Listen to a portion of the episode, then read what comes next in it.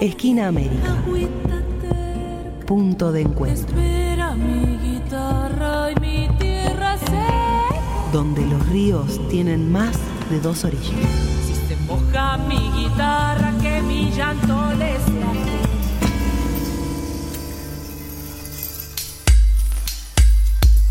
Y como cada sábado vamos a compartir este espacio que llamamos Artistas de Latinoamérica andan diciendo en Esquina América. Esta vez eh, nos acompaña Alejandra Coiro, ella es psicóloga, pianista y docente de música. Va a reflexionar eh, sobre el poder y, y el género en el arte y además nos va a compartir su experiencia como formadora de formadores en música. No se la pierdan. ¿La escuchamos? Hola, ¿qué tal? Mi nombre es Alejandra Coiro, eh, soy pianista, eh, docente de música y psicóloga. Y bueno, ¿desde cuándo soy pianista o desde cuándo me, me interesé por, eh, por la música? Yo creo que desde siempre, eh, si bien, bueno, ya de grande hice la formación en el conservatorio, mi primer contacto eh, con la música fue, bueno, en casa escuchando discos de vinilo, mi papá ponía tango, las, orque- las orquestas, las grandes orquestas, mientras yo dibujaba en, los, en las tapas de los discos, a uno le ponía bigotes, al otro le ponía un sombrero, les dibujaba arriba de las fotos, me, me fascinaba y escuchaba. Y a los cinco años eh, los Reyes Magos me regalaron una melódica, que es esa flautita con, con teclas. Y bueno, lo primero que toqué, fui a mi mamá, que estaba en su negocio en la farmacia farmacéutica, y le dije, mira mamá, un tango, un tanguito, le dije. Y obviamente eran unas pequeñas notitas con el final característico del tango, cham, tam. Y mi mamá se quedó, no tenía ni idea qué hacer con eso, dijo, tiene que estudiar música, esta chica. Pero así que en definitiva creo que yo no lo elegí, me eligió a mí y, esa, esa fascinación la sentí también por las teclas eh, del piano. Hoy que hace 22 años que me dedico también a la docencia musical, eh, reconozco cuando vienen estudiantes eh, nuevos con, con la decisión, ¿no? Y dicen quiero, quiero tocar tal instrumento, tal otro. Reconozco esa, esa certeza por esa fascinación, puede ser violín, puede ser por soplar una trompeta o por las teclas. Y creo que en ese sentido, a mí por lo menos lo que me pasó es que no, no elegí como que lo tenía que hacer, básicamente. Si no, por épocas que no toqué en mi vida, eh, la verdad que me sentía angustiada, no, no, era como parte de mi, de mi ADN eh, tocar. Después de la formación en el conservatorio, mientras estaba estudiando en el conservatorio, yo ya quería hacer música popular, quería dedicarme al tango, empecé a estudiar por fuera, a, a participar en algunas orquestas, escuelas, y cuando tuve la posibilidad, eh, bueno, eh, en una orquesta que, que me invitaron a participar, se dio que me propusieron dirigir, eh, por una cuestión de formación, era la que dentro de todo más eh, formación eh, teórica tenía como para armar eh, arreglos y dirigir.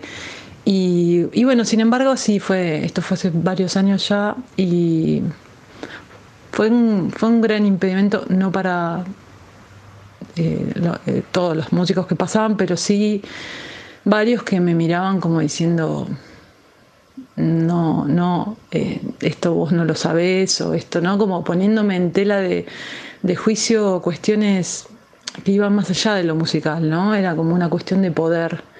En ese momento yo no lo, podía poner en palabras o no lo entendía, pero sí, sí sentía una cuestión de, con quizás músicos que hacía muy poco tiempo que, que tocaban, pero que, que- que sentían como una superioridad, ¿no? Invisible, como, un poder invisible. Después con los años lo, lo fui sintiendo, pudiendo nombrar así. Después de, esas experiencias, bueno, eh, decidí eh, abrir por otros caminos, eh, me, empezó a interesar participar sola acompañando cantantes, acompañando instrumentistas variados, acompañando coros y todas, todas las experiencias me parecen fascinantes, me encanta la, la música por la comunicación que se genera y en este momento eh, sigo tocando tango en un grupo que por casualidad somos cuatro mujeres, somos amigas, tranquilamente podría ser mixto, pero se dio así y, aplaudo a las nuevas generaciones que están, que están eh, rompiendo esta, esta cuestión invisible que decía antes, ¿no? de poder, de poder eh, con, con, con, todo lo que implica el poder y el no poder. Eh, y están pudiendo hacerlo y a mí me, la verdad que las aplaudo porque es muy, muy muy importante y sobre todo en ámbitos muy machistas eh, poder salirse de esos lugares, de esos roles y, y, poder